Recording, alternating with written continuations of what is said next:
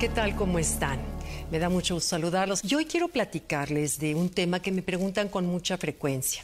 ¿Qué hacer para recuperarnos de una pérdida? Me hablan de distintas pérdidas, como es la vida, como todos hemos tenido. Todo tipo de pérdidas. Eh, creo que es parte de la naturaleza, las pérdidas, y a veces hay que comprender que, que la vida es un ciclo de vida, muerte, vida, crecimiento, muerte. Nos cuesta trabajo, pero miren, identifico que hay tres tipos de pérdida. Las pérdidas más dolorosas son las pérdidas del alma, como cuando pierdes un ser querido, se te muere alguien, tu hermano, tu hijo, tu, esposo, tu pareja, tu padre, tu madre. Ahí se siente un hueco aquí, así inexplicable, como si alguien nos agujerara en esta parte de aquí. Esas son pérdidas del alma. Luego vienen las pérdidas del corazón. Pérdidas de corazones, por ejemplo, un divorcio, pérdidas emocionales de a lo mejor una amiga querida que ya no es tu amiga, pérdida de un sueño, de un ideal. Y luego vienen las pérdidas físicas. Las pérdidas físicas son cuando pierdes algo de salud, cuando pierdes, con el paso de la edad vas perdiendo energía, facultades, como de pronto ya no ves, a lo mejor ya no puedes tener la energía que antes tenías, la pérdida de a lo mejor un país, tienes que cambiar por cuestiones de trabajo, económicas, qué sé yo, tienes que cambiarte de, de ciudad, de país, o pérdida de trabajo. Entonces, todo ese tipo de pérdidas son pérdidas físicas. El nivel en que nos duele es totalmente distinto.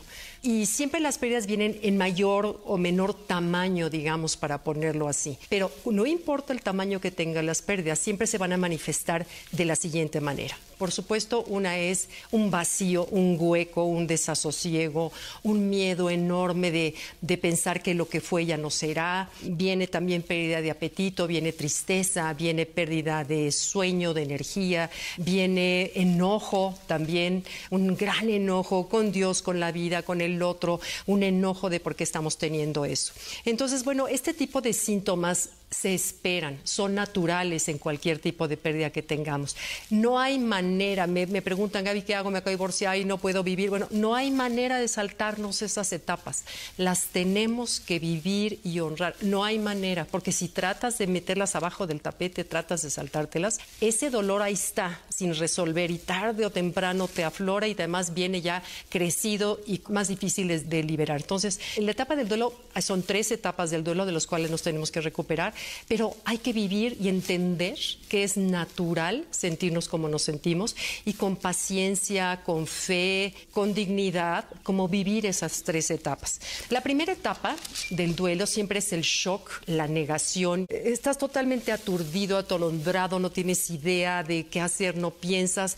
Es tal tu, tu shock que se te doblan las piernas, tu cerebro se paraliza, no sabes ni qué hacer. Esa es la primera etapa de cualquier tipo de duelo. La segunda etapa es el enojo, el miedo, la desolación, la negociación, la ira, la tristeza. Y la tercera es el entendimiento y la aceptación. Entonces, estas tres etapas de duelo se pueden presentar juntas o separadas, pero las tenemos que vivir no hay manera y honrarlas y entender que así es. Y bueno, vamos a ver en qué consiste. La primera etapa, como dijimos, la primera etapa de, negación, es, es, chistoso quienes hemos vivido una etapa de un dolor, de una pérdida de un ser querido, como que la naturaleza es tan sabia que no te manda todo el dolor a bocajarro, sino pasas el día, de pronto te distraes con cositas y de pronto sientes como a cuentagotas, te manda un, un dolor que sabe amargo, amargo, amargo y te perfora el alma, pero es como a cuentagotitas, que a veces puede ser porque te distraes, porque te hablan amigos o vienen a verte, o estás con, um, la naturaleza, en fin, qué sé yo, te distraes con tu trabajo, pero de pronto viene la conciencia y esas gotitas. La única vez que es en excepción, que es como yo lo he vivido, es cuando amaneces, cuando amaneces en esa duermevela, en donde no sabes si estás soñando y de pronto te das cuenta de la realidad de ese día. Yo siento que es el único momento en que la vida no te lo manda a cuenta gota, sino te lo manda así como río. Hasta que la rutina, gracias a Dios la rutina, el entrar en nuestra rutina de lo que hagamos, de lo que nos dediquemos, ayuda a palear, a distraernos de esa etapa dolorosa. Es, es curioso porque además cualquier sonidito, cualquier música, cualquier detalle, un comentario, ¡rum! te vuelve otra vez a conectar con ese dolor, pero ni modo, esa es la segunda, la del enojo. Y bueno, finalmente, la tercera es la etapa de la aceptación, la etapa de el cerebro, el alma, el cuerpo empiezan a entender que sí es posible tener una vida un poquito más allá, empiezas a vislumbrar, eh, empiezas a, tener un crecimiento interior, en tus valores se, reacomodan, empiezas a ver lo que realmente es importante en, la vida, te das cuenta que es posible crear un nuevo capítulo en tu vida y además resurges de ese dolor más fortalecido, más maduro, más sereno o serena. Pero lo que sí es importante aclarar es algo el dolor es inevitable, eso es parte de la vida y Buda nos lo ha dicho siempre y eh, la, vida misma. Todos vamos a tener en un momento dado situaciones de dolor. Lo que sí es evitable es el sufrimiento. O sea, todo tiene una etapa natural de recuperación tras una pérdida.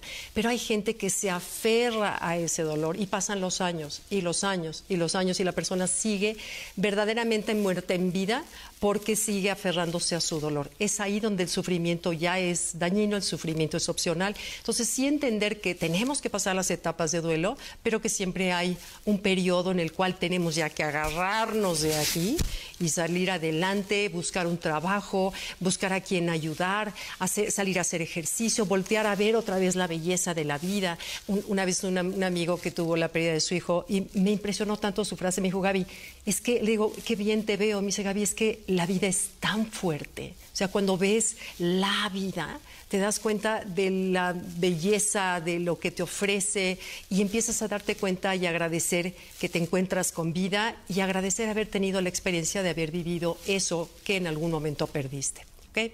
Pues bueno, gracias, leo sus comentarios. Muchas gracias. Bye.